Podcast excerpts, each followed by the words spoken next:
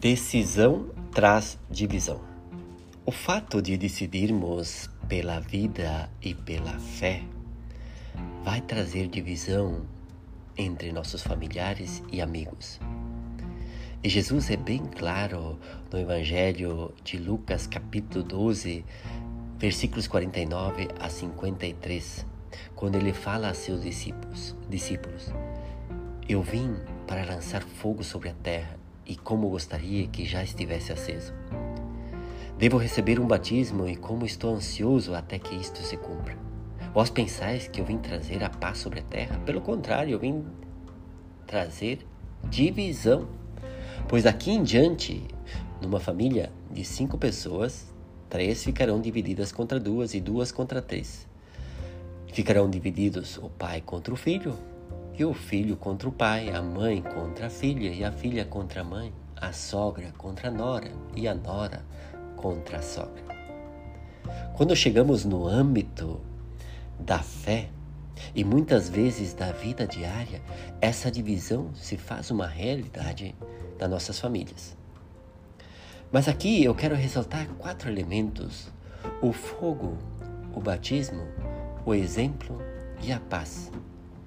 Primeiro, para entendermos o, o Evangelho de hoje, e segundo, de como nós podemos melhorar a nossa vida, que as nossas decisões pela vida e pela fé não gerem divisões. O primeiro elemento, o fogo. O fogo que Jesus veio lançar sobre a terra é propriamente entendido como um fogo purificador, aquele que refina. Que os profetas já falaram no Antigo Testamento, Malaquias, Isaías, todos os profetas. Aquele fogo que separa o bem do mal purificando o bem e destruindo o mal. Este fogo é lançado sobre a terra e separa os infiéis dos fiéis. Mas também esse fogo é o amor de Deus que é trazido por Jesus Cristo, que é a santidade divina, com a proposta de destruir todo o egoísmo, injustiça, preguiça, apatia, indiferença e opressão que desfigura o mundo de hoje. Jesus revela que seu desejo mais ardente é levar à terra o fogo do amor do Pai. Ter fogo é uma atitude de vida para estar junto com Deus, é uma opção na vida.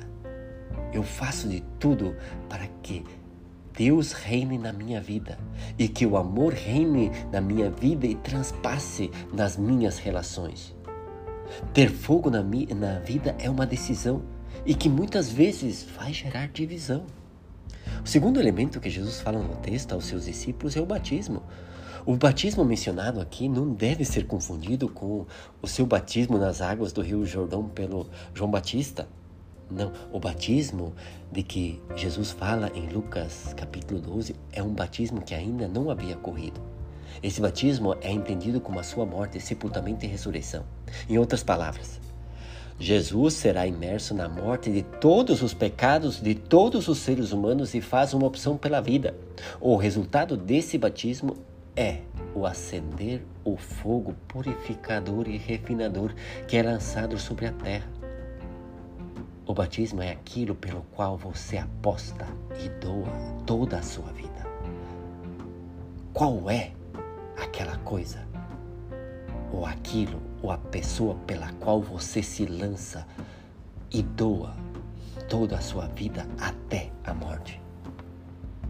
A decisão de Jesus de viver para sempre dividiu aqueles que optam pela vida daqueles que seguem a morte. Inventa você hoje falar que você defende a vida desde a concepção até a morte na velhice para ver quantas pessoas se vão afastar de ti. Nem todos vão estar de acordo. Isso traz divisão. A opção pela vida traz divisões nas famílias, no grupo de amigos e no mundo de hoje.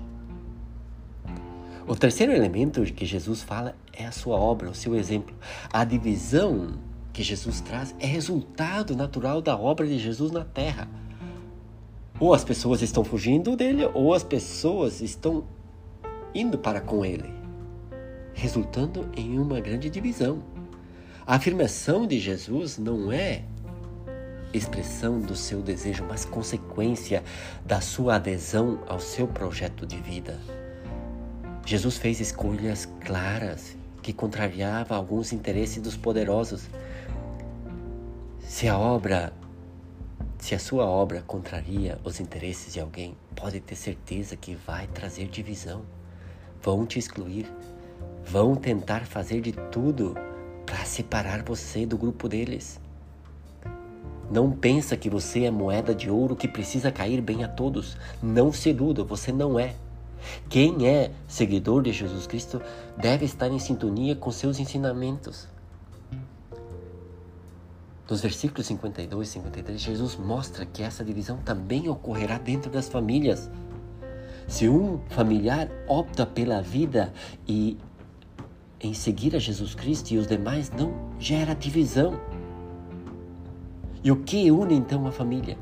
É o amor e a fé em Deus, não é o sangue que mantém a família unida. De fato, o chamado de Jesus não é para que sejamos uns contra os outros, pelo contrário, que nos amamos e que nos ajudamos e que nos doamos um ao outro.